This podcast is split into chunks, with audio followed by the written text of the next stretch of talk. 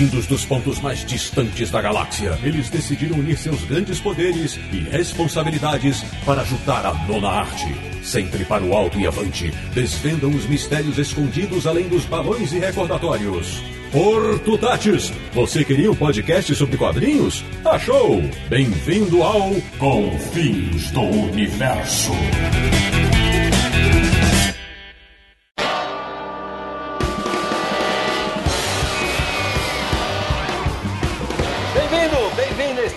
Começando mais uma edição de Confins Universo, o podcast que tem memória de elefante quando o assunto é história em quadrinhos, porque aqui a gente não esquece nada. E o Confins Universo é o podcast do Universo HQ, o site que tem saudade do que a gente não viveu.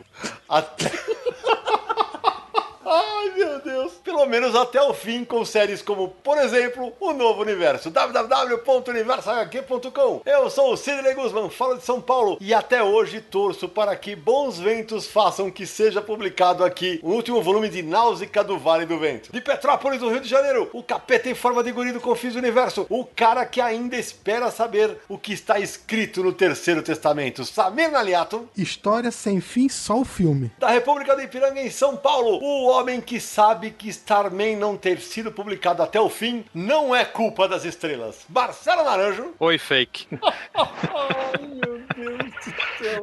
Ah, entendedores entenderão. E fechando o screte dessa edição, também de São Paulo, nosso convidado especial, que até hoje aguarda pelo final do crossover entre o Superman e o Madman. Bem-vindo, meu amigo Paulo Agria. Opa, até agora não temos nenhuma ideia, viu? Nenhuma Vamos. ideia do que pode ter acontecido. É isso aí. Pois bem, meus amigos do Confis Universo, este episódio é para relembrar as vezes em que nós, leitores, ficamos a ver navios quando uma série que a gente estava acompanhando foi cancelada. E muitas vezes, ou melhor, a maioria das vezes, sem qualquer aviso das editoras. Então, não sai daí porque o papo vai trazer exemplos de várias épocas. Até já!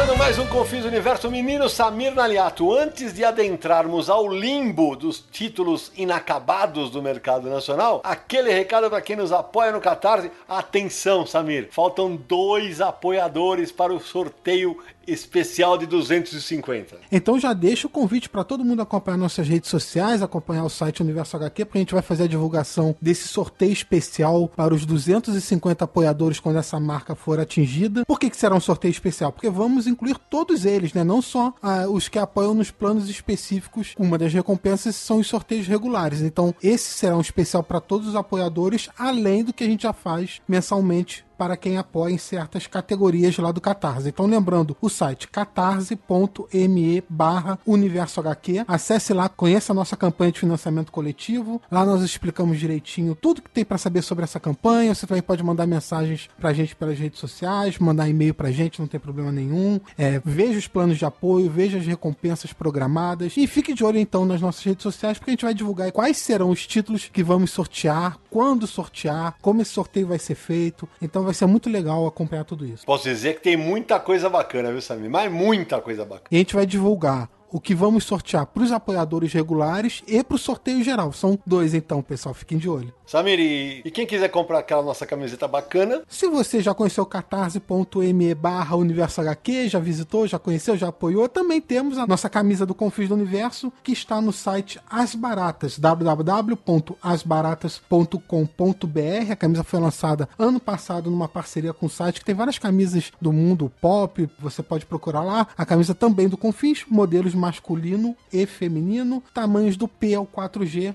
Visite lá. É isso aí. Agora deixa eu apresentar mais formalmente nosso convidado. É, meu amigo Paulo Agria, diga aí pra quem é um, um ouvinte novo do Confis do Universo, um leitor mais novato, o tanto de coisa que Paulo Agria, ou PM Agria, é, como é também conhecido no mercado, já fez nos quadrinhos. Bom, aqui a gente fez vários serviços aí de tradução, né? Aí é, tanto para Panini, quanto para Salvati, quanto para é, mitos, para a antiga Brainstorm uhum. e Pandora e tudo isso aí. E a gente também aí produziu quadrinhos, né? Só que na antiga revista HQ, né? Que era o Paracortes, né? Que a gente aí produziu com o nosso estúdio que a gente montou é, como alunos lá da Quanta, né? Que era a fábrica de quadrinhos. É. Muito legal. Além disso, o Agria é, me ajudou mais muitas vezes quando eu era editor da revista Wizard, é, quando eu precisava saber, Agria, é, em que número que saiu a, a, história tal, não sei o que. O Agria tinha tudo, porque o cara, o cara é um colecionador de quadrinhos. Ainda tem tudo lá,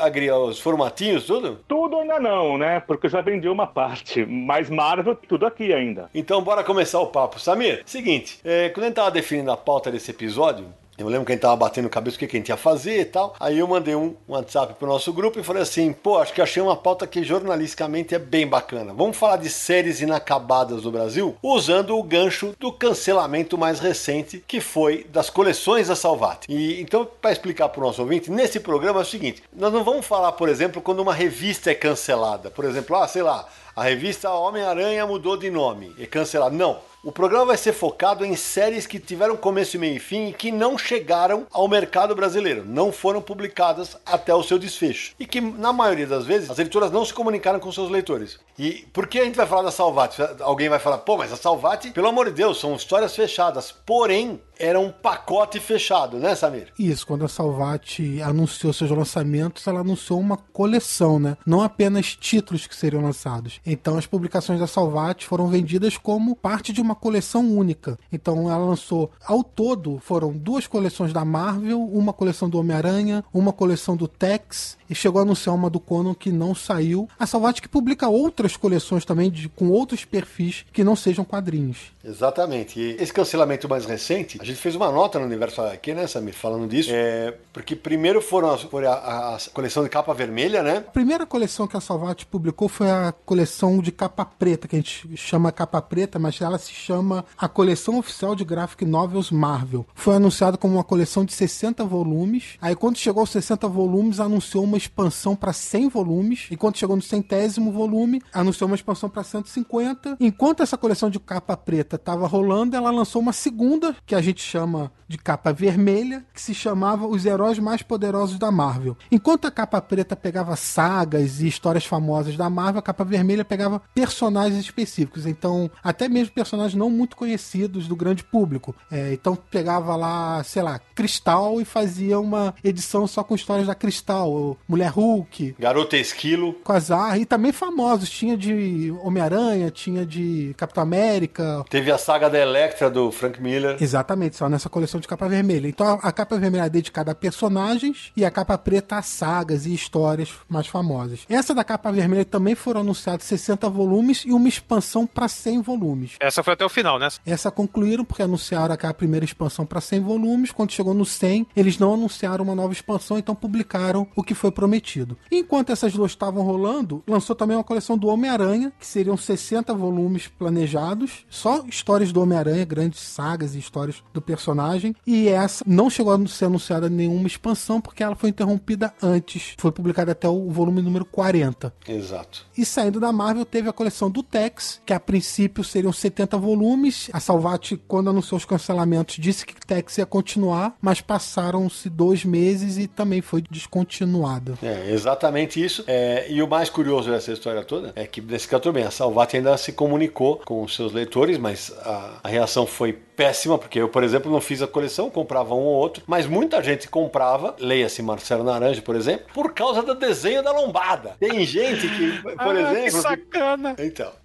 eu nem tirei do plástico ainda. E aí o que acontece, né? Teve gente que ficou muito brava. Cheguei a ver uma postagem de um rapaz que fez um móvel exatamente no tamanho para coleção. E nessas semanas pós-cancelamento, chegou no nosso grupo do WhatsApp um leitor que processou a Salvati, né? Na verdade, quando a Salvati anunciou o cancelamento, várias pessoas disseram que e iria procurar os direitos na justiça e tal. Um deles acabou postando no Facebook que já entrou com uma ação e a gente tem que ver como é que vai se transcorrer essa ação. Ele entrou pedindo que a Salvat terminasse a coleção que ele iniciou a compra. Então, enfim, isso vai ter um trâmite legal. Uma hora vai sair o resultado disso. O nome desse leitor é André Guilherme Botura Porto Carreiro. Ele postou num grupo chamado Colecionadores de HQs, do qual eu faço parte, justamente porque ele processou. Porque a Salvat anunciava nas suas coleções essa é a parte mais engraçada, né? Definitiva. Só que não, né? Aí é a hora que entra o. Ah! Pegadinha do malandro, né? Porque não, não é definitiva. É, e lembrando que teve a coleção do Conan que anunciaram, mas chegaram a vender assinaturas, mas foi cancelada antes, então eles reembolsaram quem tinha feito a assinatura. Algumas pessoas chegaram até a receber o primeiro, segundo volume dessa coleção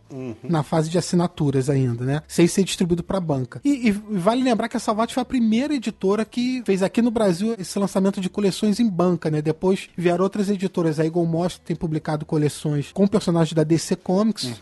A Planeta de Agostini lançou uma de Star Wars, agora tá com uma do Príncipe Valente e também tá com uma do Batman em parceria com a própria Moss. Então tem outras editoras que também foram para esse nicho. Ô, Samir, só para arredondar a informação, o, o site português, o Tex Wheeler Blog, eh, quando informou do cancelamento da coleção do Tex, eh, a Salvati avisou para eles que iria até o volume 40, que o encerramento acontecerá no volume 40 das 60 previstas. Bom, depois da Salvati, né, nós vamos falar de outra que é mais ou menos atual. É atual, né? Porque tem um ano. é, e que deixou muitos colecionadores, este que vos fala, inclusive, muito chateados. Que foram os cancelamentos da editora Abril nas coleções da Disney, né, né Ju? Felizmente, em maio de 2018, os colecionadores, os leitores já estavam ressabiados com, com o atraso das coleções, quando abriu anunciou o, o cancelamento delas. Infelizmente, porque era um momento muito bacana pro, pro leitor maduro, pro leitor adulto que tinha aí paixão por Disney, né? Um material voltado para ele. Ah, um material lindo, né? A coleção de, do, do Mickey, de capa dura, os anos de ouro de, de Mickey, que já, já tinham sido lançados 14 álbuns, né? Com o trabalho. Eu não sei se eu pronuncio certo. Com o trabalho do Floyd Gottfredson. O, o Karl Barks, né? Aquela coleção também capa dura bacana, com bastante material extra. Estava no décimo álbum. É do Pato Donald essa, né? Isso, isso, do, do Pato Donald, já estava no décimo álbum, no, nos Estados Unidos já tinham saído 18, ah, da Fantagraphics, né? Ainda tinha material de Batinhas para sair. E a minha favorita, que infelizmente só durou cinco edições, ah, faltaram cinco inéditas, que é a Biblioteca Dom Rosa, em formato grande. Dava para ver o traço caprichado dele, naquele, naquele tamanho maior, a coleção estava sensacional, e ficamos a ver navios Quack. É, Esse caso ainda tem um- uma repercussão a mais, porque não é só que a Abril cancelou É. essas coleções. Ela fechou uma linha inteira que vinha desde a década de 50. Grave problema que a editora passou com todas as suas divisões, né? Incluindo distribuidor e tudo mais. É, exatamente. Foi um momento em que a gente viu que a, a Abril realmente ia abandonar os quadrinhos, o que para nós quatro, por exemplo, que somos leitores antigos, eu vi gente, ah, eu não tenho pena, não tenho dó. Eu, vi gente que meio que comemorando. Cara, eu não jamais ia comemorar um negócio desse, sério, porque o mercado de trabalho ficou uma merda, diminuiu o espaço. É, Abril foi muito importante, sim, para o mercado de quadrinhos. Então, eu, eu não vou negar que eu fiquei com uma tristeza danada quando isso aconteceu. É, agora, me conta uma coisa. A gente que é leitor mais antigo, qual a tua idade, Agria? 52. É, nós, temos, nós somos do mesmo ano, possivelmente. Safra 66? Isso. Olá, hein? Ah, que beleza.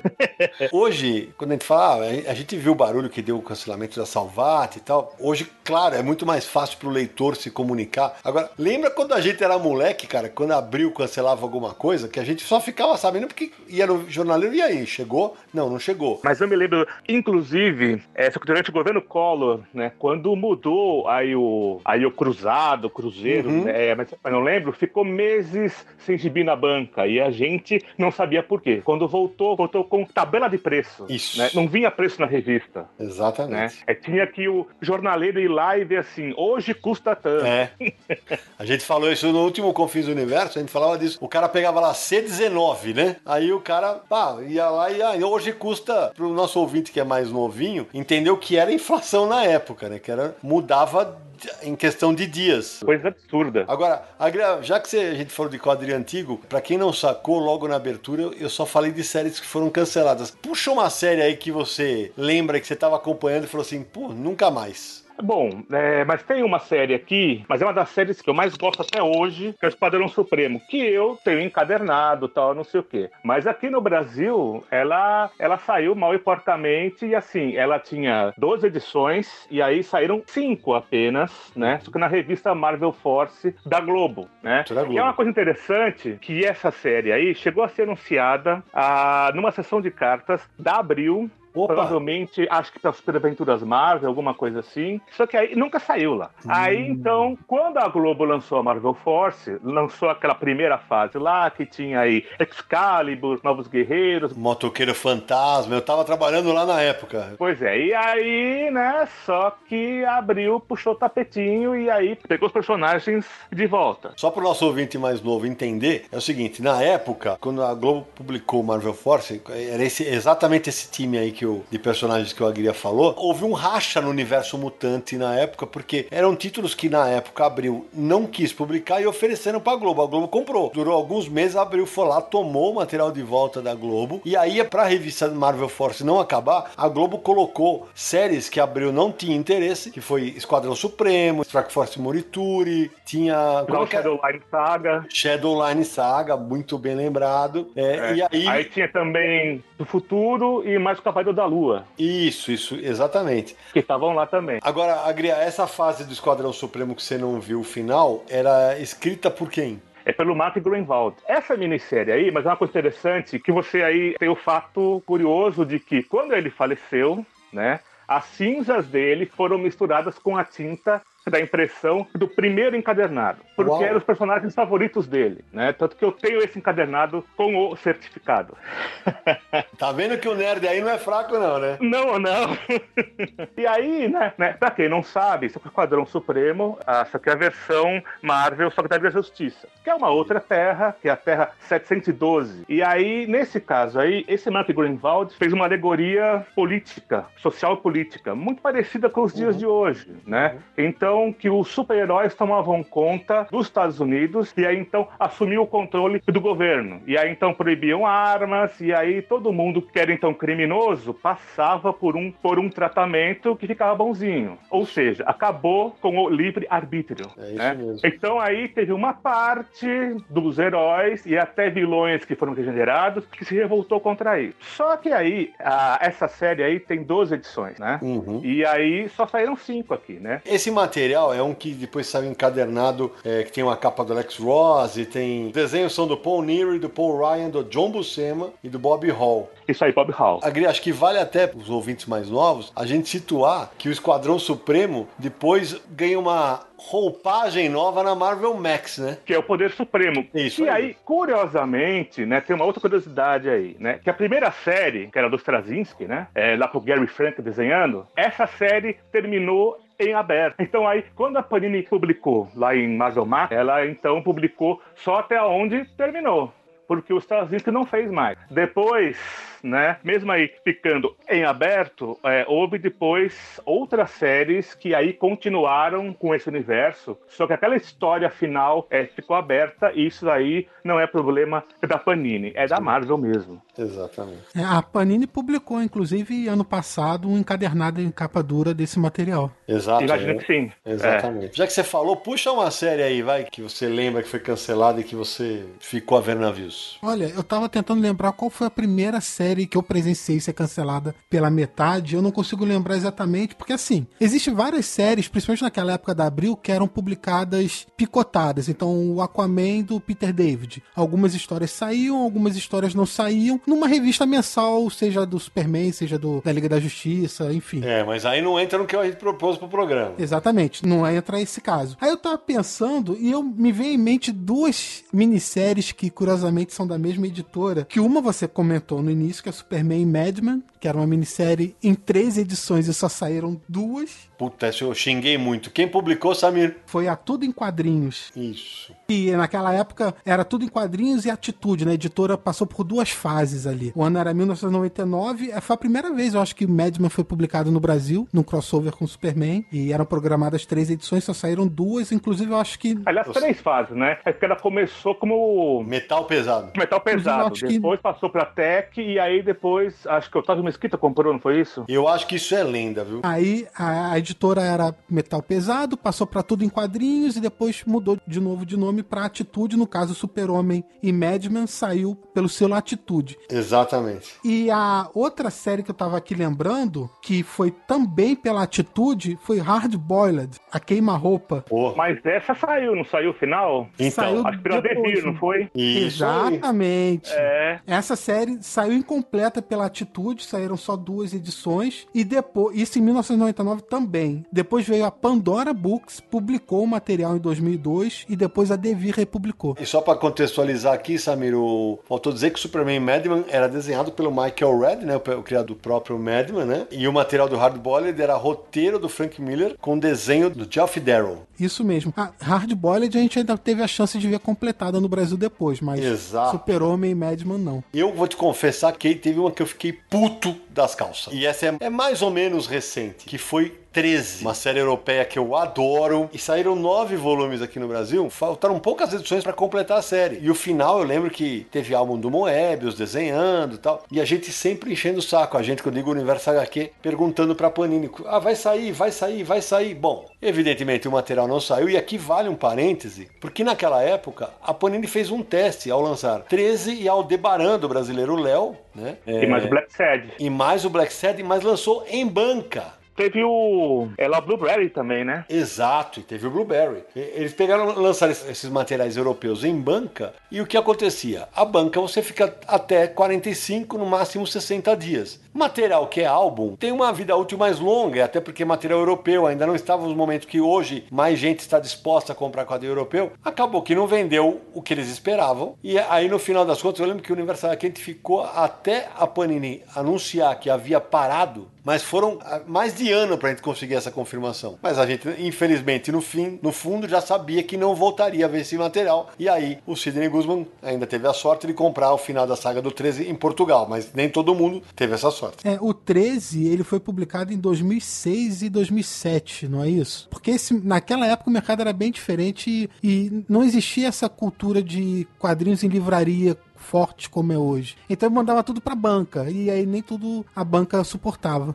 É isso mesmo. E você, Nara, puxa uma aí que você. Uma série que Ah, você. o Samir puxou duas, eu já vou puxar duas então de uma vez, porque também começaram a ser publicadas no mesmo momento. E são duas das minhas séries até hoje, estão entre as minhas favoritas de super-heróis. E nada do final, né? é- Que é Starman Hum, e Hitman. As duas começaram a ser publicadas pela Magnum, né? Em 1997. Tiveram quatro edições cada uma, que depois foi lançado num volume encadernado. Ah, o Starman, com o roteiro do James Robinson, considerado uma. Sempre falam que é uma das histórias mais bem escritas da década de 90, e desenhos do Tony Harris. Cada capa maravilhosa de chorar, e o, o roteiro sensacional, né? Que nem eu falei, Sim. contando a história de um dos filhos do Starman original. o irmão dele assassinado, e ele acaba se metendo numa trama mais interessante que a outra, e ele era dono de um, de um brechó, né? Isso era bacana também, cheio de, de roupas, livros, nas quais o, o- escritor colocava um monte de referências do que ele curtia. Ah, saiu pela, que nem eu falei, pela Magnum, depois a Tudo em Quadrinhos lançou uma minissérie de quatro edições, com duas histórias por volume. Depois pela Brainstorm. Isso, bem que eu história. traduzi. Então, é, mas a revista chamava Dark Heroes. E publicava Deadman, publicava. Que outros? É, mas era Deadman, Spectro, Starman. É isso aí. Acho que era isso. Eu achei uma revista da Brain Story chamada Anti-Heróis do Universo DC. Isso, isso, Agri. Depois saiu um pouco mais pra frente, a gente tem a Panini lançando a belíssima, linda edição encadernada capa dura em 2008, que também conta apenas um pedaço da história, né? Porque faltou muito material inédito no Brasil. Até hoje estamos a ver navios ou estrelas, Sim, sim. vocês escolhem. E nós temos, como eu falei, o Hitman, que é um, assassino de aluguel que tem como poderes ah, telepatia e visão de raio-x. Ele é um xarope engraçadíssimo. No primeiro número, ele encara o Batman e ele olha pro Batman e fala: Quem é você? Aí ele fala: "Hahaha, brincadeirinha, sai correndo. Ah, depois ele vomita no pé do, do Batman. É um, é um estrago.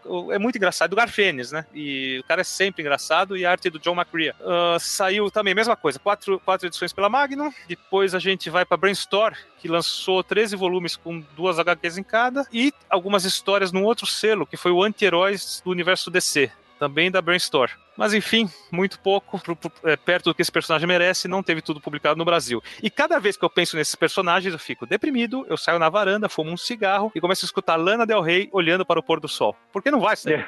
Meu Deus, não. só pra vocês saberem, ouvintes, o Naranjo não fuma, tá? Só, só pra vocês saberem. Mas olha, cara, de verdade, eu não sei se no momento atual que a gente tá, se não dá de repente pra gente ter uma esperança. Panini tem lançado tanta coisa encadernada, velho, que de repente, né, vamos pensar nisso. Starman é uma série aclamada, talvez. A Panini chegou a lançar um encadernado em capa dura, parou nesse primeiro, talvez tenha a chance de voltar. Ritmo eu já acho mais difícil, porque era uma revista mensal da DC e saiu muito pouca coisa aqui, mesmo para lançar encadernado, isso não sei se teria muitas esperanças, apesar de ser um material divertido. Então, mas é um personagem que até hoje tem muito recall, viu? Né? Você pega aí redes sociais e você vê bastante gente falando nisso. Até hoje. É, não sei. Exatamente. Eu me lembro aí é, que a Brainstorm tinha um problema lá que o Luir Pacheco sempre falava. É que era o seguinte: é, vários leitores mandavam cartas, cartas, cartas, cartas, cartas, pedindo todos os personagens possíveis. Quando saía, ninguém comprava. Aí não tinha jeito, né? É, é verdade. então, é, tanto o Hitman quanto o Lobo tinham esse problema, né? Que foram personagens pedidos pelo público, mas que na verdade, só que na hora do vamos ver, né, não tinha muita saída. É, outras razões no meio, mas enfim. Né? Tinha, tinha esse problema aí. É verdade, é verdade. Agora, uma coisa importante de dizer, até porque o Confins Universo é muito ouvido por editoras né? e editores, é bom deixar claro o seguinte: a gente não está aqui é, falando que editora é ONG que tem que publicar levando prejuízo, não, não é nada disso. A gente está falando de séries que ficaram interrompidas e que muitas vezes as editoras não tiveram o cuidado de avisar os leitores. Porque, ok, é, a gente sabe por que, que parou. Parou porque não estava vendendo, porque estava dando prejuízo. Agora, existem é, editoras que acabam cumprindo. Eu vou usar um exemplo aqui agora, tá? A Nemo está devendo o final de A Ama, do Frederick Peters. Antes do programa eu escrevi para o Arnaud, o Arnaud Van, que é o diretor da Nemo, ele, e a resposta foi: a Ama terá o seu final publicado. Não sei ainda quando, porque é um título que vendeu pouco, mas como falta um volume apenas, ele se comprometeu e falou que vai publicar o final da série. Eu lembro que saíram os dois primeiros, o terceiro já foi publicado direto na Amazon, e aliás o material é uma ficção científica muito, muito boa. Se você não leu,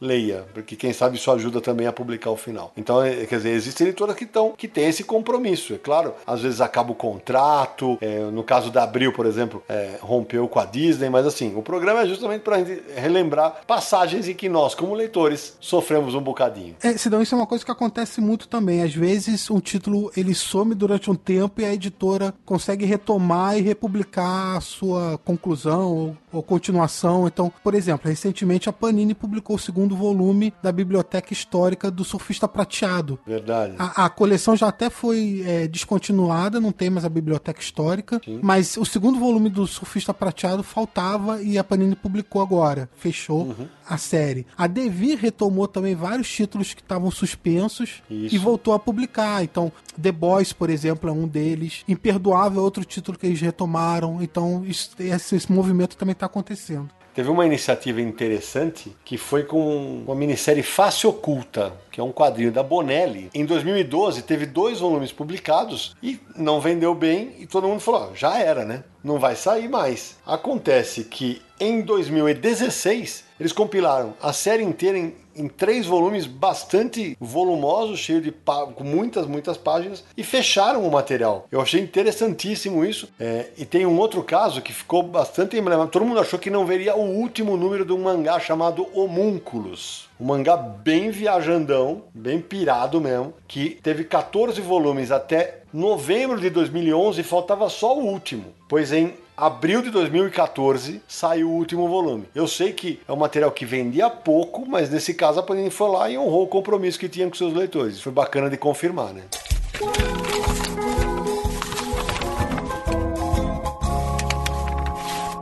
É, falando ainda em Marvel, mais ou menos, né? Aí então nós tivemos uma série excelente que era da Epic Marvel. Tinha lá Dread Star, tinha a Legião Alien e tinha a famosa Irmandade do Aço. Essa Irmandade do Aço era um material, se não me engano, só que da Christie Mark e era assim, é mais uma escola de Amazona. Cara, eu não lembro disso, velho. Pois é, mas saiu umas duas ou três edições. É maior original, tem oito edições e aí nunca mais vimos isso. Aí nós temos aí Dread Star, que depois disso, né, saíram aí seis edições pela Abril. Uhum. Aí a Abril parou com essa revista. Aí depois, então, foi pra Globo. Isso. E aí terminou. Acho que foram. Deixa eu ver quantas edições foram aqui. 10. Então, aí o Dread Star, só que é o seguinte, ele tem uma história curiosa, porque. É, mas é um material autoral do Jim Starlin, certo? Isso. E aí começou a sair de modo aí independente nos Estados Unidos, que a Globo aqui publicou, é, só que graphic novel disso, Uhum. é mais a graphic novel O Preço, né? Isso. E aí depois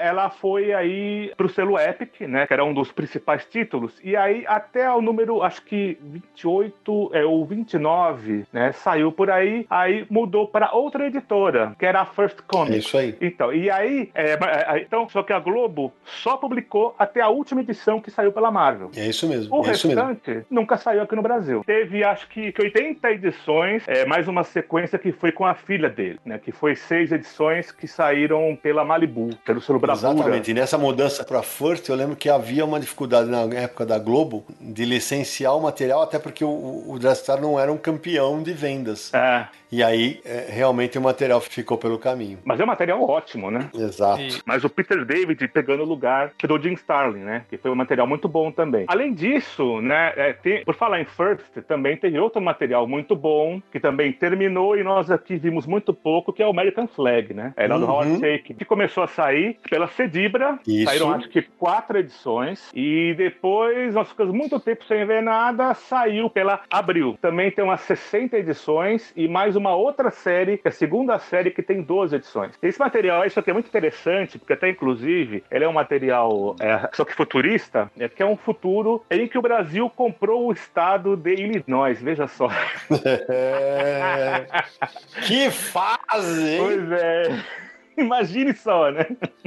Mas enfim, teve outras séries aí pela First, né? É que também começaram aqui, tipo, é tipo Green Jack, tipo, é tipo John Sable, Badger, né? Só que essas séries aí ainda saem até hoje, né? Então, Exatamente. Esse material do Dread Star que o Adri tá falando, ele saiu no Brasil pela Globo, Devir e mais recentemente pela Mitos. Teve um volume em 2016 ah, e outro em 2017, o segundo volume chamado O Princípio. E mais do que isso, esse material do Dread Star foi parar no Kickstarter para lançar uma edição omnibus dela. E foram 620 pessoas que apoiaram o projeto e arrecadou mais de 100 mil dólares. Vai sair. Sim, Opa! inteiro. Mas aí que está o problema. Quem disse que a Mitos vai lançar a parte que falta aqui inédita? exatamente. É, então, esse pode ser mais um quadrinho do que a gente tá falando que vai parar no caminho, porque o, o primeiro volume da Mito saiu em 2016, o segundo em 2017, e agora a gente tá em 2019 e ainda não saiu um novo. O primeiro encadernado é bem grossinho, tem 376 páginas, foi até o Dread Star 12.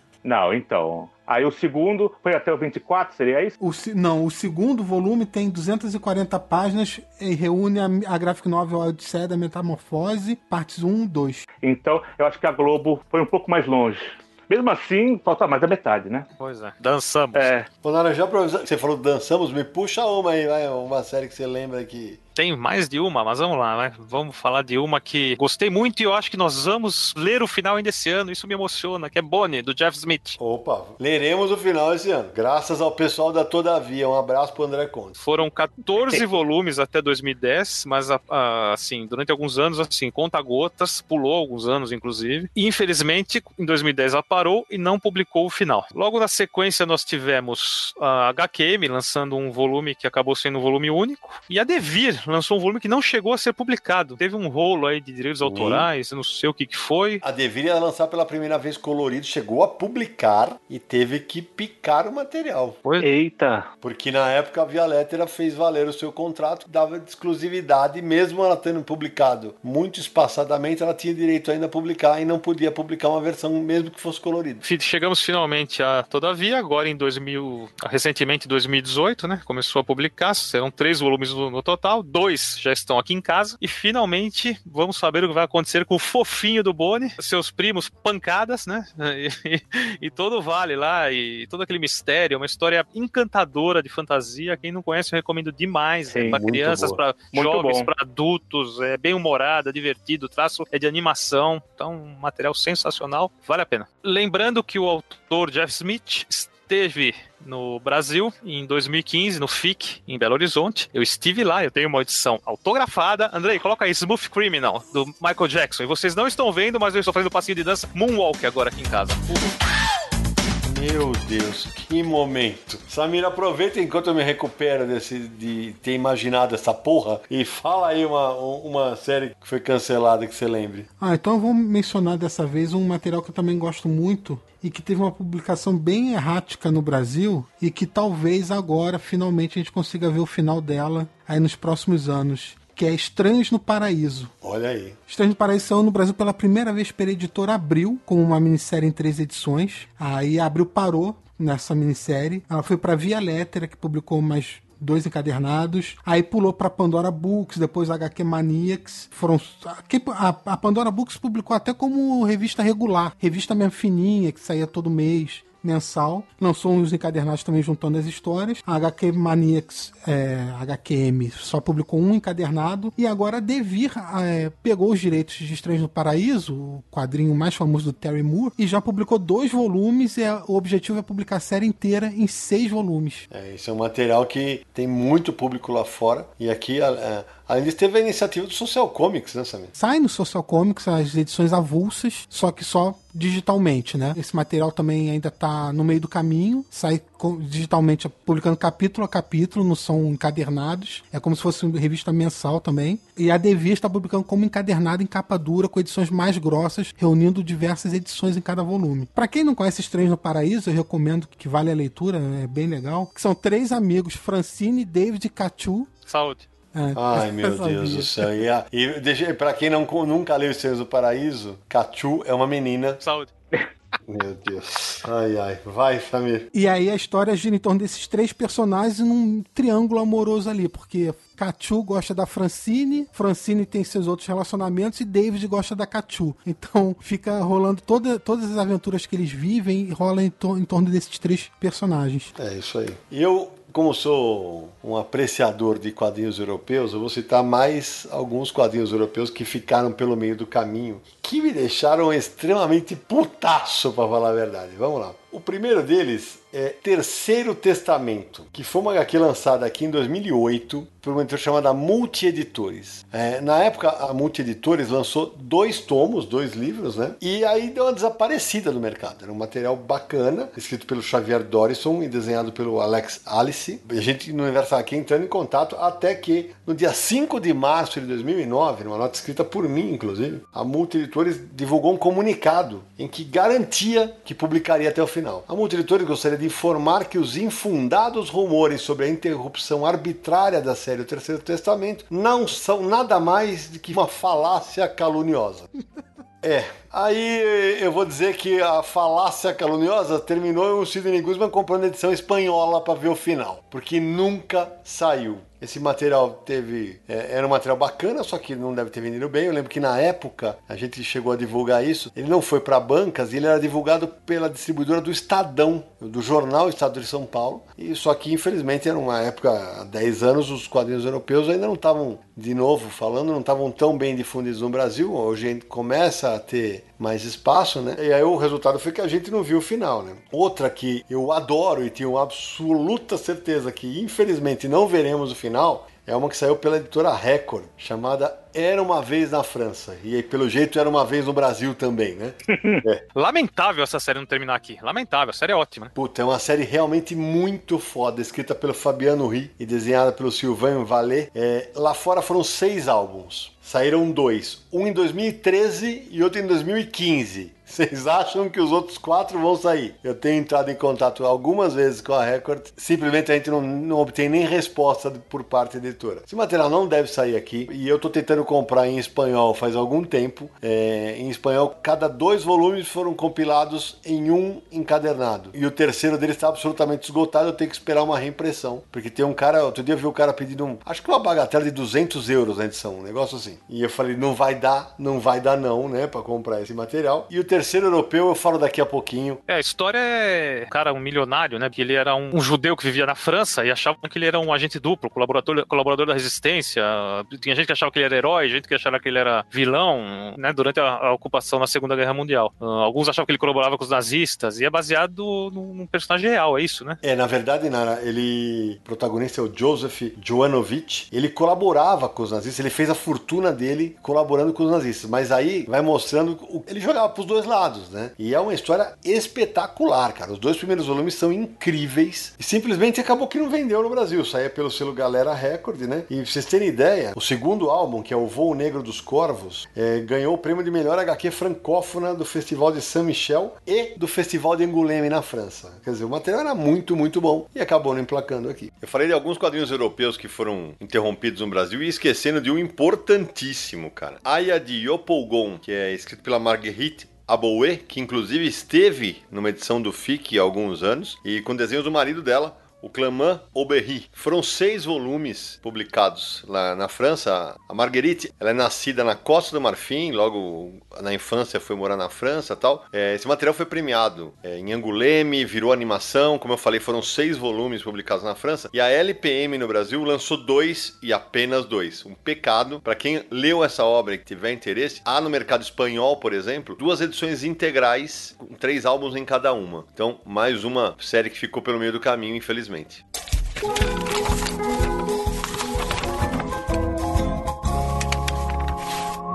Falando em Garth Ennis, tem um material dele aqui que a gloriosa Metal Pesado, tudo em quadrinhos, a atitude deixou pela metade, né? Que é a minissérie Goddess. Puta, é verdade. Querei por Garth Ennis e o Phil Winsley, que era uma história de uma garota irlandesa que desenvolvia poderes divinos e, e aí só que era perseguida por um agente da CIA, por um terrorista ambientalista, enfim, um monte de coisa, né? E são oito partes e a editora aqui parou aí na parte 4. Inclusive tem uma parte aí que é muito engraçada, que eles aparecem é, no meio só que do Rio de Janeiro. Mas como o Phil Winslade não sabia como era o Rio de Janeiro, sabe aquele carro barco que o Mr. Bean tem, né? Tá Ah, lá no Rio, que é o carro de um taxista do Rio. Veja só. Meu Deus. Mas enfim, quando isso ficou aí sem concluir, né, foi no meio aí. Esses outros títulos que foram citados antes, né, lá o, lá o Superman Madman, e mais o Hard Boiled e tal, foi quando a editora fechou, né, que aí deixou um monte de coisa aberta. Mas antes disso, né, durante toda a vida útil dela, né, teve séries que ficaram incompletas mesmo, sem nenhuma explicação. Essa Goddess, se não me engano, eu acho que a segunda minissérie lá da Vamp, que era Vértigo também, que era um bando lá de motoqueiras vampiras, também ficou ficou pelo caminho aí. É só pra amarrar o que o Agria falou, Goddess teria oito volumes pela tudo em quadrinhos, saíram quatro, ficou na metade. E você, Samir, puxa mais uma aí. Tem um quadrinho que eu tava gostando bastante de acompanhar, umas histórias divertidas e que, infelizmente, não sei se o público não, não curtiu ou se a maioria das pessoas nem chegaram a conhecer direito, que é Invencível. Pô, muito legal. É um quadrinho do mesmo criador de Walking Dead, Robert Kirkman, e chegou aqui no Brasil pela HQM também, e esse material, infelizmente,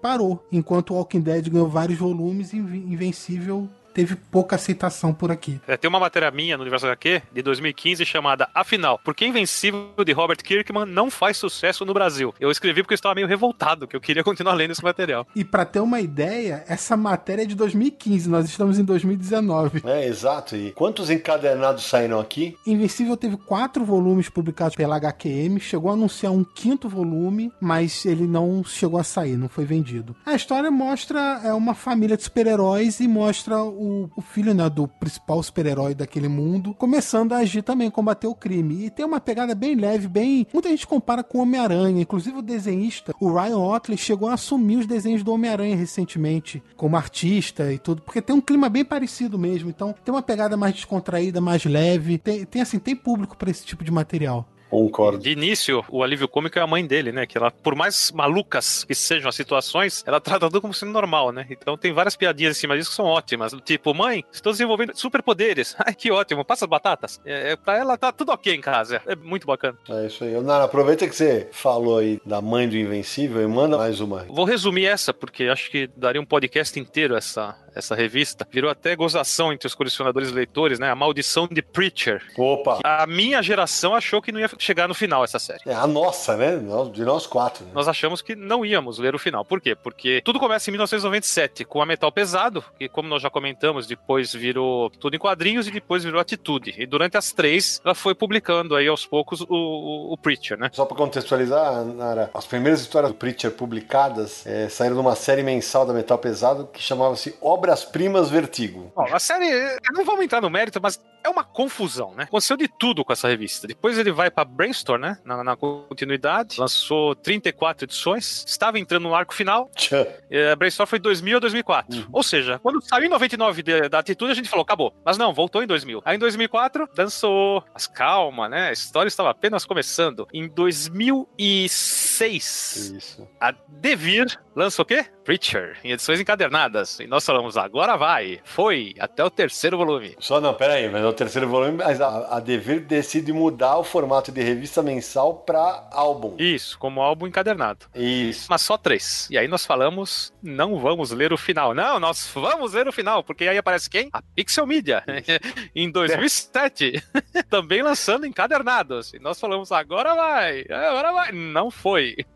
É, pois é, em 2008 parou de novo. E aí nós falamos, não vamos Agora ler não, ainda não vamos ver o final do Preacher, é isso Não mesmo? vamos, não vamos. Todo a gente achava que era impossível. Porém, né, hoje é dia de dar parabéns para a Panini, pois em Verdade. 2010 ela assumiu o título, lançou belas edições em capa dura, nove volumes, e nós terminamos de ler a saga do pastor que tinha a voz de Deus, né, que comandava as pessoas, do vampiro maluco, xarope, o Cassidy, e da aventureira também, muito doida, a Tulip, né? Três personagens do caramba, acho que é a palavra, né? Um trio sensacional. Quando o Preacher chegou ao fim, que é o último volume encadernado chamado Alamo, saiu em setembro de 2010 pela Panini. Eu lembro que eu resenhei essa edição, essa edição eu resenhei acho que no ano seguinte, em 2011, e eu contava justamente desse perrengue, né? Porque o que eu falei, começa na metal pesado, depois vai, ela vira tudo em quadrinhos, depois vai pro selo da Fractal, que chama, depois vira Atitude Publicações, vai pra Brainstorm, aí vai Devir, Pixel, e aí quando a, a Panini assume, em vez de começar do 1 de novo, ela decide começar do sexto encadernados, que é Salvação, depois As Portas do Inferno e finalmente Álamo, para depois republicar em capa dura. Hoje todos os álbuns de Preacher foram lançados no mesmo formato americano em capa dura. Então parabéns ao Panini porque conseguiu terminar a série. Aliás, ela fez isso não só com Preacher, né, vale dizer, ela fez isso também, por exemplo, com Sem Balas, né, que começou pela Ópera Gráfica, mas foi acaba passou pela Pixel e acabou sendo concluído também pela Panini. A gente pode falar disso sobre várias séries da Vertigo que a Panini Sim. pegou e finalizou, porque Vertigo teve uma publicação muito maluca no Brasil. Passou por Globo, por Abril, por Pixel, por Atitude, por Devir, por, por várias editoras e nenhuma conseguia terminar nada. E quer dizer, a Globo terminou Sandman e tal. Então, é, mas assim, eram, eram muitos títulos que ficavam pelo meio do caminho. E quando a Panini assumiu Vertigo, que assumiu a linha inteira, porque a linha ficava dividida em várias editoras, ela começou a publicar tudo e finalizando todas as publicações. Então, terminou Sandman de novo, terminou Preacher, publicou histórias do Monstro do Pântano, Os Invisíveis, Sem Balas. Não, e fez a façanha do John Constantine e Hellblazer, né? Sim, verdade. Só acrescentar, né, que Preacher com o roteiro do Garth Ennis e a arte de Steve Dillon. E ainda teve um outro rabinho, né? Que foi o Santo dos Assassinos, que saiu pela Abril. Verdade. É verdade. uma minissérie. Pois é. Nem lembrava Pois é. mais. É, que eu não sei nem se saiu depois. Não, Mas aí então não saiu de novo nunca mais, né? É isso. não, exato. Ninguém mais lançou. Foi só pela Abril mesmo. E eu lembro, né, que quando o Preacher terminou, cara, eu lembro que a, a gente vai linkar a resenha que eu fiz aqui no post do Universal aqui, é, mas eu escrevo assim na resenha. É, pra ficar no clima da série, Preacher é uma puta história de amor do caralho.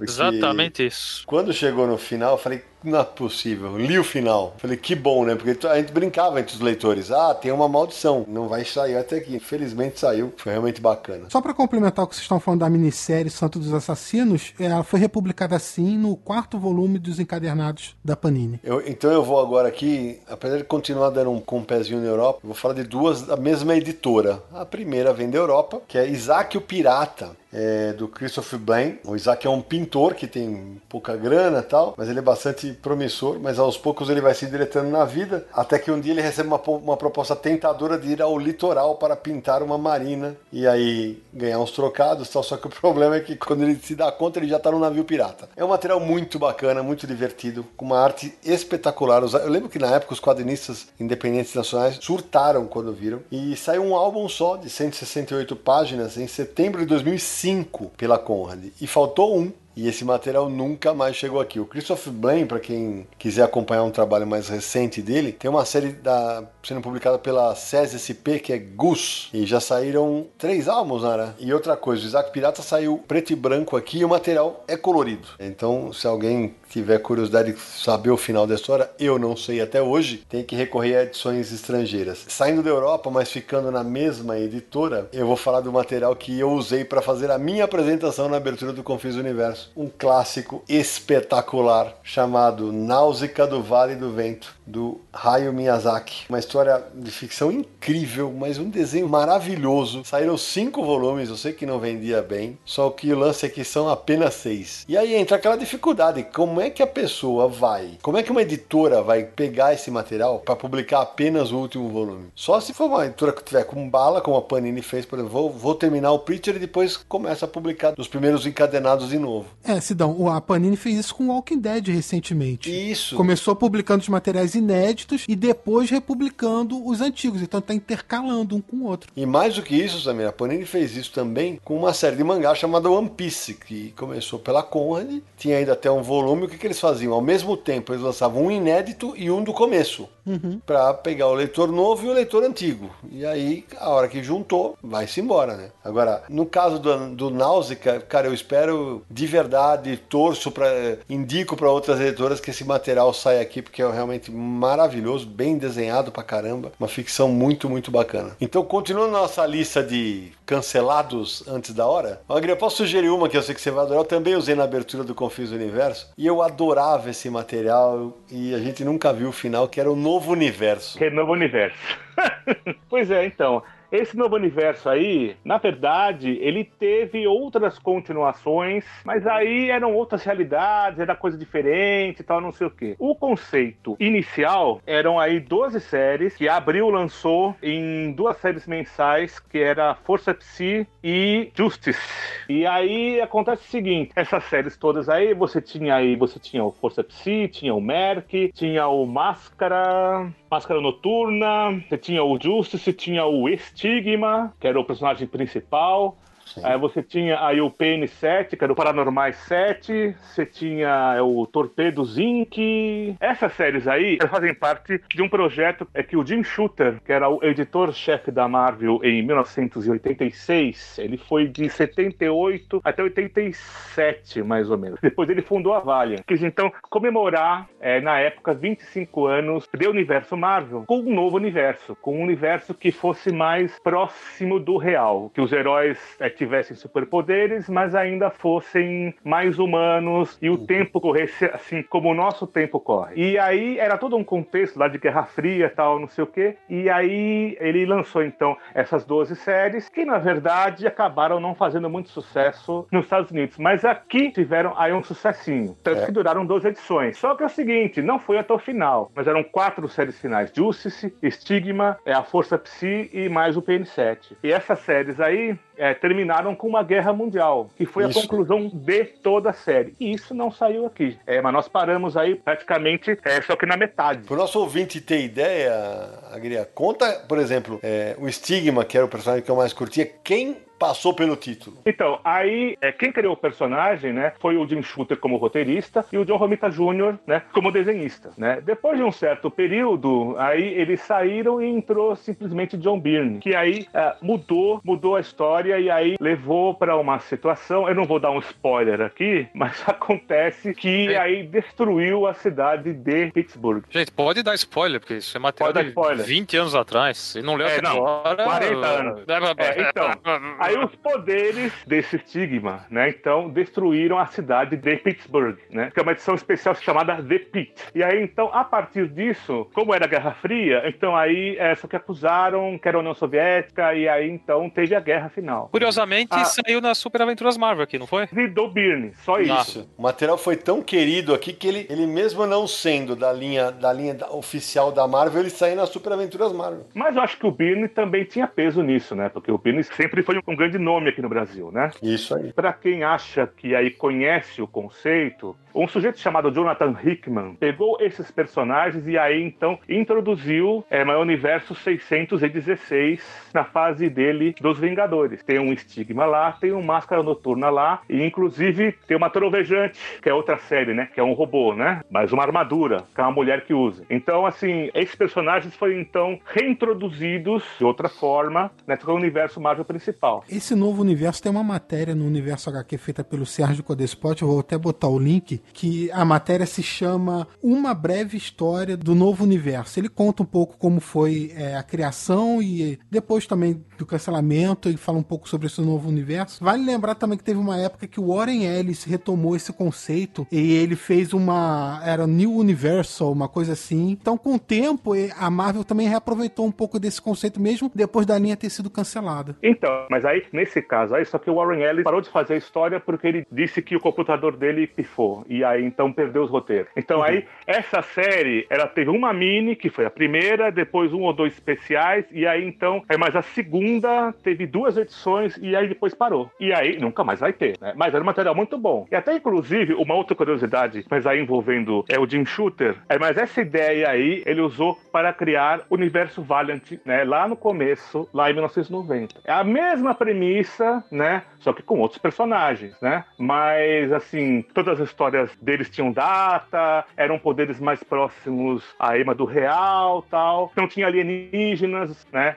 Isso logo no começo, né? Mas ele fez uma reciclagem, podemos dizer, né? Que é um universo que eu gosto muito também, né? Que é o Valiant. Quem não conhece o universo Valiant e quer conhecer, o Social Comics publica, tem várias edições lá e no formato impresso a Jambô tá lançando. Sim, beleza. Olha só, outra que eu lembrei aqui, até porque tem uma certa similaridade com Bonner, é o Usagi Yojimbo. Puta, adoro. Coelho Samurai, Sim. Aventuras em preto e branco. Saiu, tivemos publicações aqui pela Via Letra, três álbuns entre 1999 e o ano 2000, e depois três edições da Devir, nos anos 2007, 2008 e o último em 2012. Pelo jeito é um material que não pega aqui, escuto pouca gente falar. Ah, são histórias divertidíssimas, inteligentes, é um, um Coelho Samurai, mas eh, lembra muito, assim, o estilo é bem aquele estilo de animação, o traço dele é lindo, cheio de piadinhas, histórias bem-humoradas, tem algum fundo de, de lição de moral, ah, lembra também o mangá, lembra, né, tipo, sei lá, Lobo Solitário, parece que tem alguma inspiração nesse gênero, assim. Como diria o, o, o Maurício de Souza, é uma gostosura. É uma leitura super agradável, ganhou inúmeros prêmios no- nos Estados Unidos, mas aqui, infelizmente, né, não vai, não foi. E assim, não saiu um quinto do material, É, mas menos. ainda sai lá fora isso daí, né? Lá fora essa edição tem mais de 160 edições. Eu acho até que agora mudou, não é mais pela, pela Dark Horse, agora é pela IDW, né? Ah, Que é isso? eu, eu li alguma coisa que ele mudou de editora, sim, exatamente. Perfeito. Quem sabe alguma editora daqui se volta a se interessar. Bom, então eu quero falar de um material também que a gente sempre comenta no Confins do Universo e que se encaixa em mais um tema que a gente tá gravando, que é Miracle Man. É. Miracle Man é um material que a gente já falou sobre quadrinhos fora da caixa, a gente já falou sobre Alan- no episódio do Alan Moore, já falou no episódio do Shazam, em outros, e cabe nesse também, porque Miracle Man é um material que muito pouco publicado no Brasil. Primeiro saiu aquele material pela editora Thanos, que saiu só um material, foram só quatro edições, e cada número era um formato diferente, era menor, era maior, era uma bagunça. Thanos que não é o vilão da Marvel, antes que o Naranjo pergunte. Sabia, eu não vou perguntar porque eu comprei em banca isso.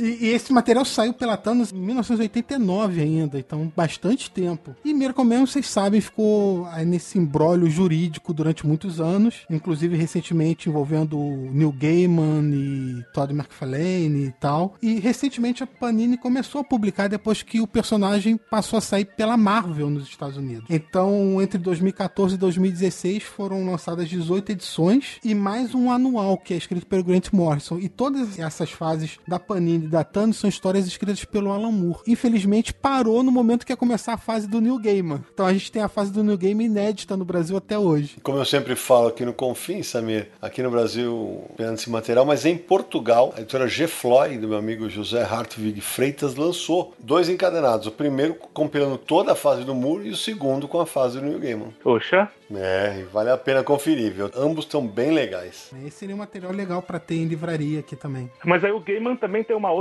coisa, né? Que essa fase dele também ficou incompleta, é porque Eclipse faliu, né? Isso. Que era a editora que publicava originalmente, né? Uhum. Então aí, tanto que a Marvel iria então finalmente publicar esse material que não saiu nunca, né? Mas por enquanto nada, né? Dizem que vai começar a sair neste ano, né? Mas não sei quando. Eu vou falar de um material aqui que, apesar de a série ter sido cancelada, parece que agora vai ser retomada tal, valia muito a pena ser publicado no Brasil, mas teve dois começos e não andou, que é Powers, material escrito pelo Brian Bendis com desenhos do Michael Avon Oeming. É, primeiro saiu uma edição pela Devir e depois a Panini lançou uma edição 400 e tralalá páginas, 460 páginas, em dezembro de 2010, já vai fazer quase 10 anos, né? Tá 9 anos aí. E na época custava 100 reais. Eu lembro que a- nós vamos puxar a resenha do Liber Paz, que é nosso colaborador do Universal aqui, é, tem um erro grosseiro de edição nesse material, que é uma página dupla que está começando na ímpar, terminando na par. Imagina que a página dupla é quando você vira a página. E o detalhe é que essa página dupla havia saído certo na Devir. É uma pena, porque esse material é muito legal. É uma, é uma história é, de policiais que vivem num universo em que há superpoderes, é, só que os caras, os policiais são comuns. E o traço do Owen me lembra muito o estilo animated dos desenhos animados do Bruce Timm. Eu gosto demais desse material. E é um material que, como eu falei, ele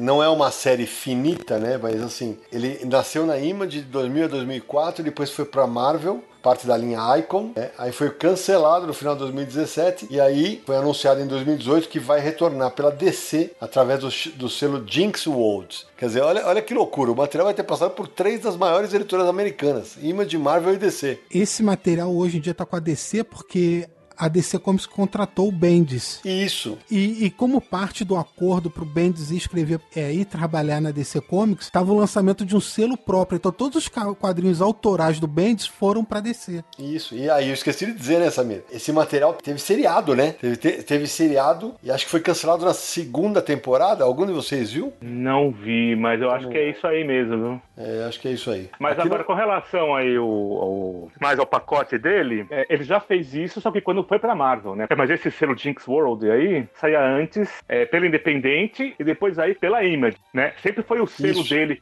Que nem o Miller World, lá que é mais o Mark Miller. Ah, eu acho que o Bendis, é, toda vez que ele passa pra alguma editora, né, ele leva o pacote inteiro dele. Eu acho que é, é sempre condição isso. Desde que seja dele, né? Óbvio, né? É, e esse, esse selo pela DC não tá só republicando materiais antigos, não, como Sim. criações novas também. É, então, Sim, sim, sim. É, tanto que Scarlet continuou lá, né? Ô Samir, enquanto a gente tá gravando aqui, vou abrir um parêntese, porque estamos gravando e eu vejo uma atualização no Catarse e falta um apoiador para 250. Só para dizer. Lá vem o sorteio especial, me aguarde.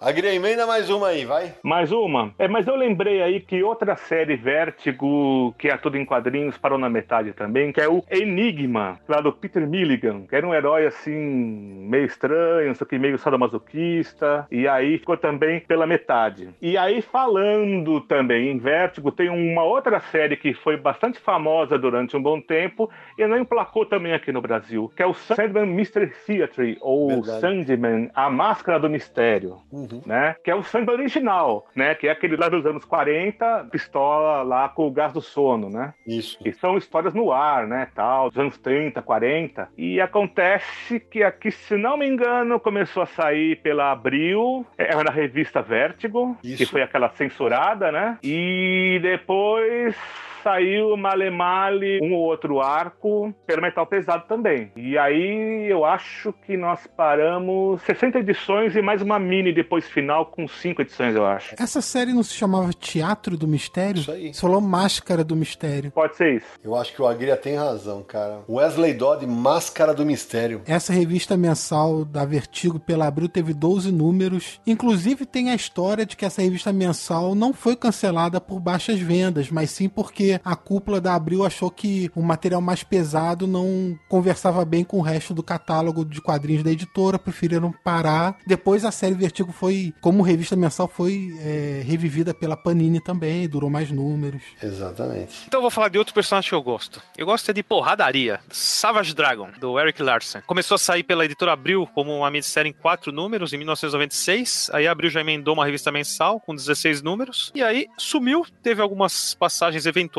por outras editoras uh, em edições especiais. O último foi na Mitos, em 2012, um encadernado, que não fez sentido algum, porque esse encadernado publicou um negócio mais recente e se perdeu toda a história do, do personagem, que teve mais de 100, 150 números, sei lá quanto, nos É, Estados tem Unidos. né? 280 É, olha lá. e tantos É, já. Que loucura, que loucura. E é o Lersen a toda num, num humor muito tosco. É engraçado, né? Porque é bem violento, mas é um, é um violento que você dá risada. O Dragon, ele acorda, eu lembro do começo, ele acorda do nada, ele é um cara verde com uma barbatana, bem fortão, e ele não lembra o passado dele. E o Larsen vai brincando com isso ao longo das edições, enquanto ele enfrenta vilões cada vez mais toscos, malucos. Cara, é um barato esse quadrinho, mas não vingou. Fazer o quê? É verdade. Savage Dragon é publicada até hoje nos Estados Unidos, revista mensal. Apesar de fugir um pouquinho do nosso escopo aqui, mas acho que vale a pena, porque pelo menos alguns arcos fechados podiam ter sido publicados Savage Dragon por aqui. Eu vou emendar um aqui, eu vou voltar pros mangás. Eu confesso que na minha pesquisa eu levei um susto, porque eu falei, ah não, esse material não pode ser tão antigo. E já faz 11 anos que a Panini publicou aqui um único volume de um material chamado Seton, um naturalista viajante. Apenas do Jiro Taniguchi, que foi um quadrinista espetacular, falecido em fevereiro de 2017. O Universo aqui tem o obituário dele. Nos últimos anos tem se tornado mais publicado aqui no Brasil, inclusive com o ótimo mangá O Homem que Passeia, que saiu aqui pela Devir. Esse material do Seton é um, é um mangá tão bacana, cara. Mostrava ah, as proezas do naturista Ernest Thompson Seton. E aí o Taniguchi tem uma narrativa muito peculiar, porque ele bota uma aventurona tal, mas desenho lindo, trama bem contada, enquadramentos incríveis, só que não vendeu nada.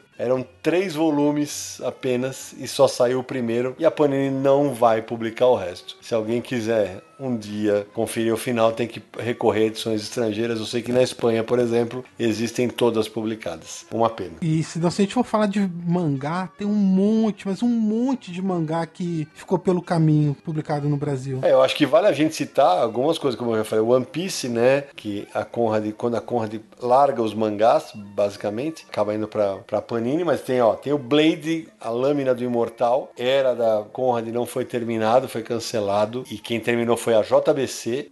Aliás, a JBC tem um, um histórico muito legal de não cancelamento, né? Por exemplo, Eden, que foi cancelado pela Panini, chegou ao final pela JBC. Eden era publicado em edições mais fininhas, na época que os mangás eram meio tankobon. E esse material do Eden é, foi publicado num formato que a JBC batizou de Big. É o dobro do tankobon, que é o que já era dividido. Então, quer dizer, a cada edição saía dois. E eles chegaram ao final, então quer dizer, a JVC tem essa tradição. Já que você falou de mangá, teve é, ainda na Conrad. O Dragon Ball chegou ao final, é, no formato revista, mas depois chegou a sair aquela edição definitiva, em capa cartonada, só que não chegou até o final, acho que foram 14 volumes que foram lançados. E agora está sendo retomado pela Panini em capa dura. A mesma coisa aconteceu com Vagabond. Tanto na revista quanto na edição mais luxuosa, foi interrompido, e ainda no caso do Vagabond, na edição mais luxuosa, teve dois dois números publicados ainda pela Nova Sampa. Agora a Panini assumiu e tem publicado no formato tankobon. Inclusive já alcançou a fase inédita e já alcançou o momento em que a série para porque o Takehiko Inoue no Japão deixou de produzir o mangá. É, essa se ficar incompleta é que o autor não terminou, não é a Panini que não terminou de publicar. Não, exatamente. Além disso, vai, se a gente for lembrar, tem Fushigi Yugi, que a, a Conrad deixou pelo caminho. É, eu tive a sorte de quando trabalhei lá, Samir, eu e o Cassius, a intereditor, a gente começou a viver uma crise A gente conseguiu, na época, impedir o cancelamento de dois mangás que a, a diretoria queria fechar. E a gente disse: não, segura, segura, segura. Um era o Fushigi Yugi e o outro era o Dr. Slump. Eles seguraram, mas mandaram a mim e o Cassius embora. Então, é, no fim terminou que os mangás foram cancelados. Eu lembrei de outro caso que é o Evangelion, também que foi é, cancelado na primeira publicação e agora mais recentemente quando a JBC Isso. publicou, publicou na íntegra e ainda lançou o último capítulo simultaneamente com o Japão. Exatamente. É,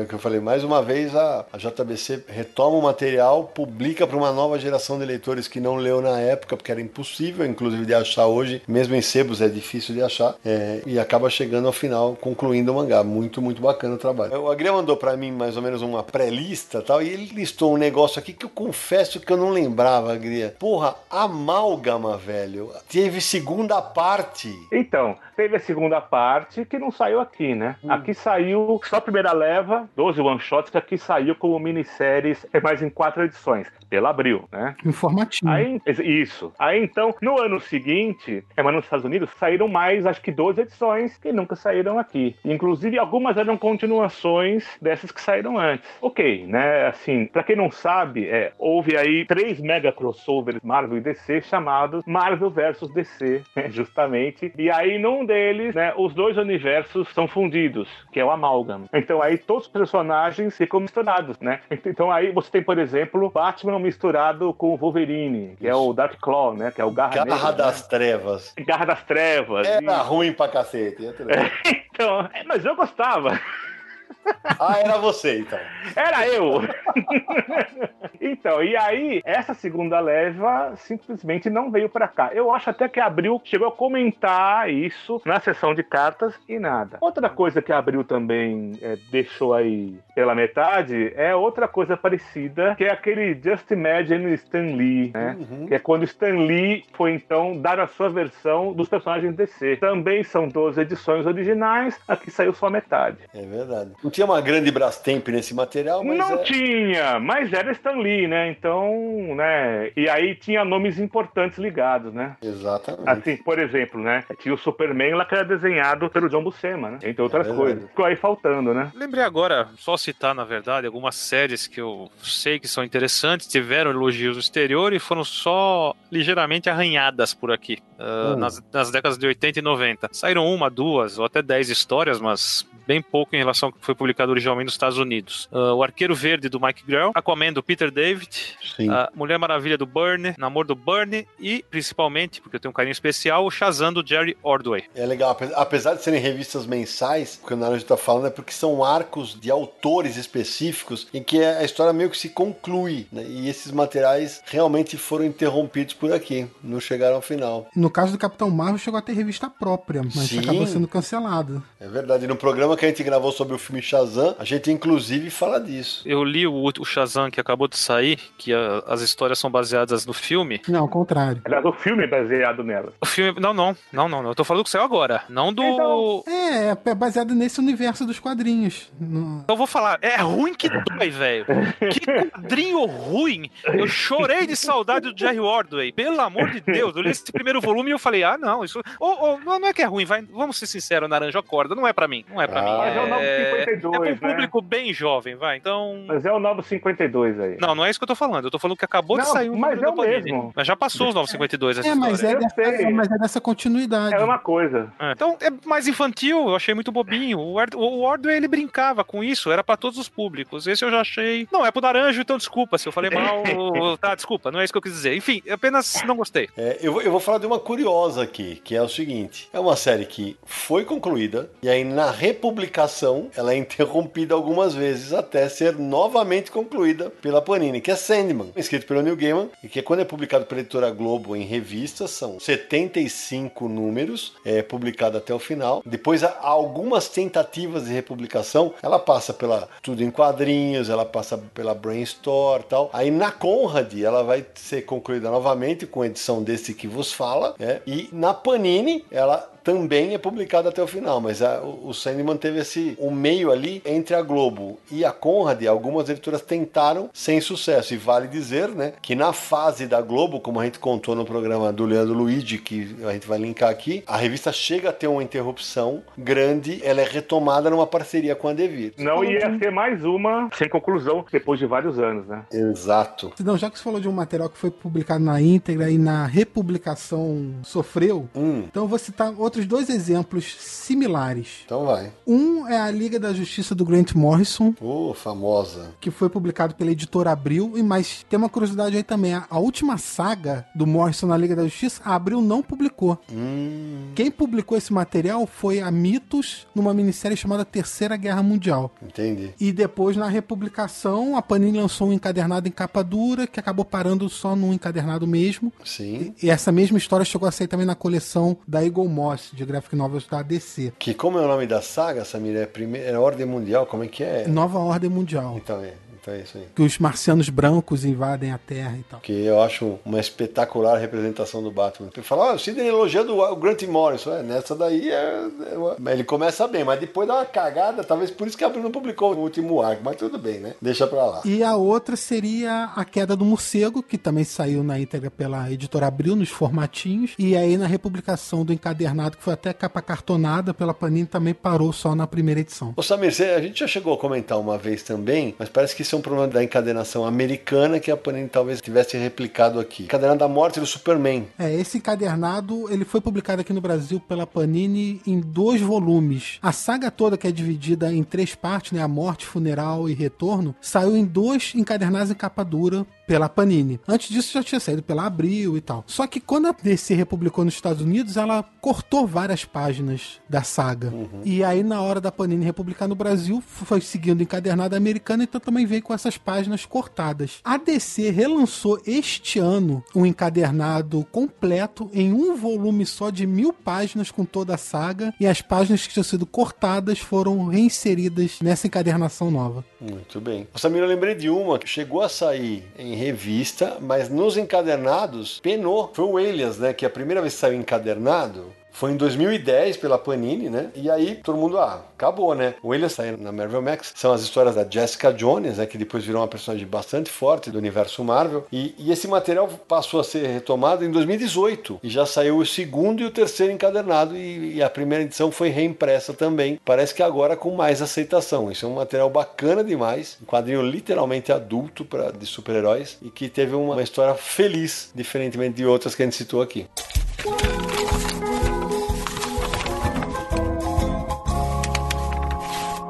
Moçada, antes da gente terminar, vamos citar mais ra- rapidamente alguns outros títulos. Claro que deve ter faltado alguma coisa, né? Que alguém lembre. A Gria lembra de alguma? Tem algumas coisas aqui, tipo Cyberella, né? Que é um material aí do Howard Chaykin, que a Brainstorm lançou logo no começo e aí parou, acho que na terceira edição, são seis ou oito. A outra coisa também, né, que é uma série aqui, que o fim dela saiu em outra revista, é os X-Men lá do Chuck Austin, que saiu aqui, mas a série inteira não saiu aqui, que é o Mutante X, né, que é o Mutante X, que é o Havok, né, que é o Destrutor em outra realidade, né. Sim. Ah, só que a Abril publicou somente quatro edições, se não me engano, disso. E depois teve aí 32 edições, mais anuais tal. Isso aí nunca saiu aqui, só saiu a conclusão, que foi em outra revista, Entendi. né? E aí saiu, é, só que via Panini já. É do Howard Mackey, né? E aí desenhado pelo Tom Rainey e depois pelo famoso Ron Lin. Eu lembrei de um mangá que, é, putz, os fãs adoram e a Conrad deixou pela metade, lançou seis volumes de Sanctuary, que era o roteiro do Sho Fumimura, com desenhos do Ryoichi Ikegami, que era o responsável, inclusive, pela arte do Cryan Freeman. É, esse mangá é endeusado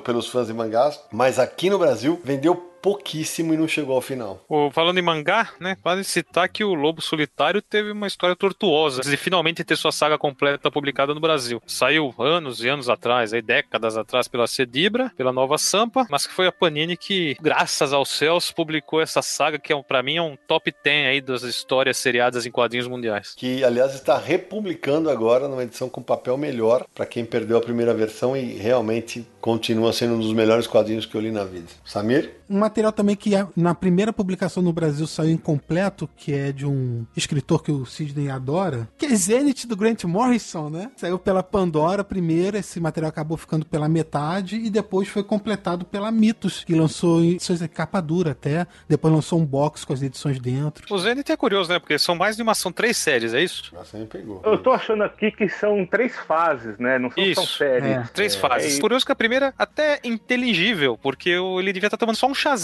naquela época, mas depois eu lembro que da metade pra frente eu não entendi foi mais nada. Aí a droga ficou pesada. Eu não falei nada. O Rex Mundi é um material que a gente pensou que fosse parar no Brasil. A Devir retomou o material. É verdade, hein? Eu acho E que é não saiu verdade. tudo aqui, né? Então, esse é o lance, Agria. É, era um material que tava. Todo mundo achava que não ia chegar ao final. E a Devir, bem bacana, terminou a série, retomou a série depois do hiato. E em 2018 lançou o volume 5 e o volume 6. Material bem bacana, viu? Uma leitura que vale a pena acompanhar.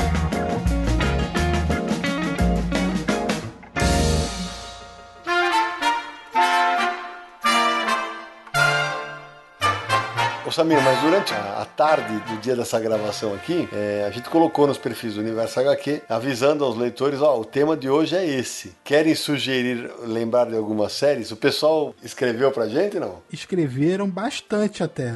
Várias pessoas comentando. Então vou citar alguns títulos aqui. Alguns a gente até mencionou já no programa, outros não. Então lembraram de Dreadstar, lembraram de Miracle Man, lembraram de Spawn. Saiu primeiro pela Abril, ficou um tempão publicando pela Abril, depois foi mudando de editoras, ficou parado desde 2012 e agora tá retornando com um especial pela New Order. É, mas sai até hoje, né? É, Spawn é o mesmo caso do Savage Dragon. A revista é publicada desde o lançamento, tá chegando no número 300 nos Estados Unidos, inclusive. E eu, como retuitei, Samir, no meu caso apareceu é, o César Silva citou é, o Náusica e ele citou um mangá, outro mangá da Conrad, Delivery Service of Corpse, que também não chegou ao final. Teve gente, o Léo que citou o Hitman, teve o Marcelo que citou o Savage Dragon e o Spawn. Quer dizer, o pessoal acabou participando mesmo. Bem bacana. Agradecemos a todo mundo que mandou sua sugestão aí. Sidão, outras obras aqui que nossos ouvintes comentaram no Twitter no Facebook. O Yuri Primitz falou de Carta 44 e o Abrigo, ambos da Devir, que a Devir já confirmou que não vai ter continuidade. O Carlos Vasques falou sobre o mangá Bambi, da Conrad,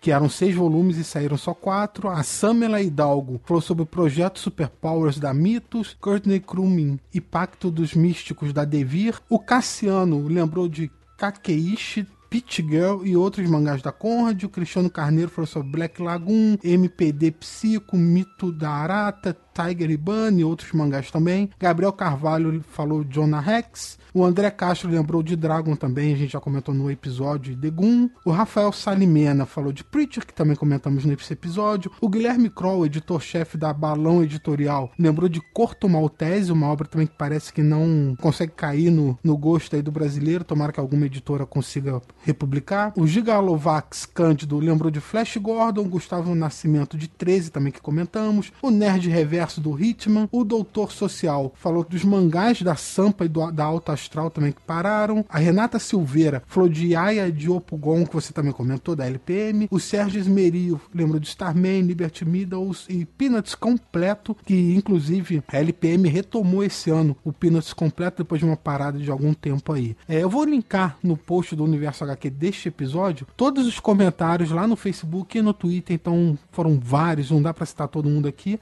mas se vocês quiserem ver é só acessar e, e ler lá o que os nossos ouvintes comentaram, ok? Samir, antes de terminar, aquele contato bacana para quem quiser procurar o Confins Universo nesta internet de cancelamentos. Sempre lembrando todos os nossos canais de contato. Primeiro, para ouvir todos os episódios, podcast.universohq.com. Lá estão listados todos os posts de episódios do Confins do Universo. Você também pode ouvir a gente lá no iTunes, é só buscar por Confins do Universo. Você pode assinar o feed, deixar sua avaliação e o seu comentário com a opinião do nosso programa. Spotify, se você ouve suas músicas por lá, é só assinar o Confins do Universo e receber os novos novos episódios. Se quiser mandar um e-mail pra gente, podcast@universohq.com ou se preferir uma mensagem de voz, o WhatsApp é DDD 11 94583 5989. O Confins do Universo é um podcast do Universo HQ, www.universohq.com e nas redes sociais é só buscar por Universo HQ no Facebook, no Twitter e no Instagram, beleza? Lembrando sempre aqui no finalzinho, nossa campanha no Catarse, catarse.me barra Universo HQ. É isso aí. Meu amigo Paulo Agria, que satisfação recebê-lo aqui no Confins do Universo. Obrigado por ter dividido conosco seus conhecimentos nerds. É, mas eu que agradeço, viu? Espero que você tenha gostado. É, também espero que tenha gostado de mim. Valeu demais, obrigado e agora você já sabe o caminho. Marcelo Naranja, sua despedida. Que não seja imortal posto que é chama, mas que seja infinito enquanto dure. Tá, não tem nada a ver com o assunto, mas é uma frase bonita e eu sei lá. Fala. Puta que pariu, Jesus de bicicleta, meu Deus É melhor, do falar, céu. é melhor falar tchau. Não, eu pensei que você ia terminar com uma frase do Neymar, mas tudo bem. Samir Daliato. Queria mandar agradecimento pro Agria por ter participado por esse episódio. Naranja, um maluco, sempre fazendo das dele. E obrigado a todo mundo que apoia a gente. Se você lembra de algum outro quadrinho que a gente não mencionou aqui, comente lá no post desse episódio no Universo HQ. É isso aí. Eu termino agradecendo ao Agria, ao Samir, ao Naranjo, a todo mundo que nos apoia no Catarse. E eu me despeço desejando que tenhamos cada vez menos séries interrompidas antes do final. Afinal, o que mais combina com quadrinhos é o famoso continua. E a gente se encontra no próximo episódio de Confins do Universo.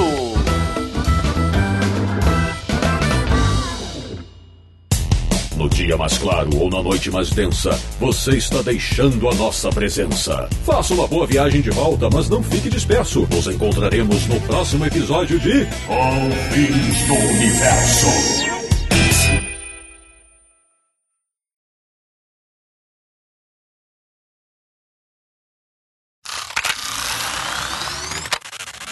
Trabalho. Vê se eu pronuncio certo. Com o trabalho do Floyd Godferson. Godferson. Godfredson, né? Godfredson. Com o trabalho do. Flo, do com o trabalho do Floyd Floyd do Kissy Floyd, né? É. Vamos tentar mais umas 15 vezes que sai, vai. Desenho maravilhoso do Tony Harris. Uhum. Cada capa sensacional. Harris, Naranjo. Oi? Você falou, Tony. Você falou igual o, o, o, a- o Harry Potter. R. Harry Potter. Ai, meu Deus do céu. Já foi pro Vou chamar- jeito. Já foi pros extras. Vamos-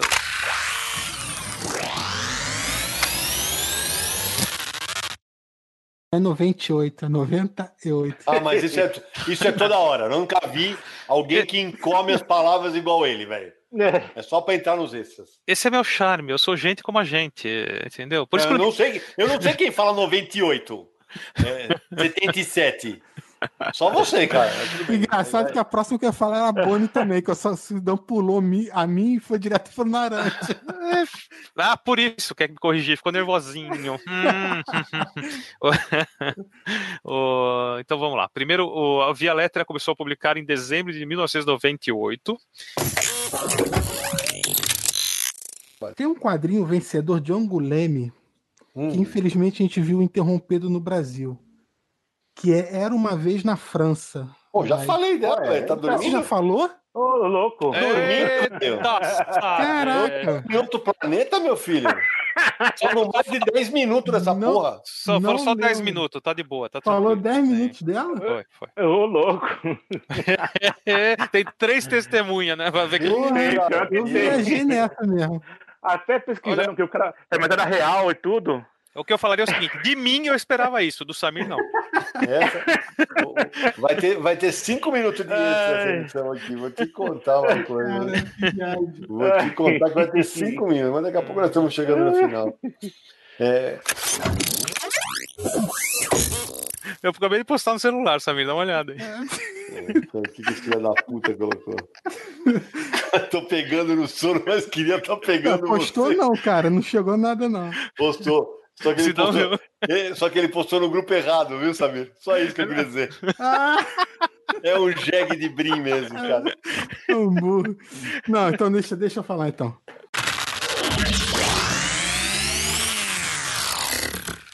Este podcast foi editado por Radiofobia, podcast e multimídia.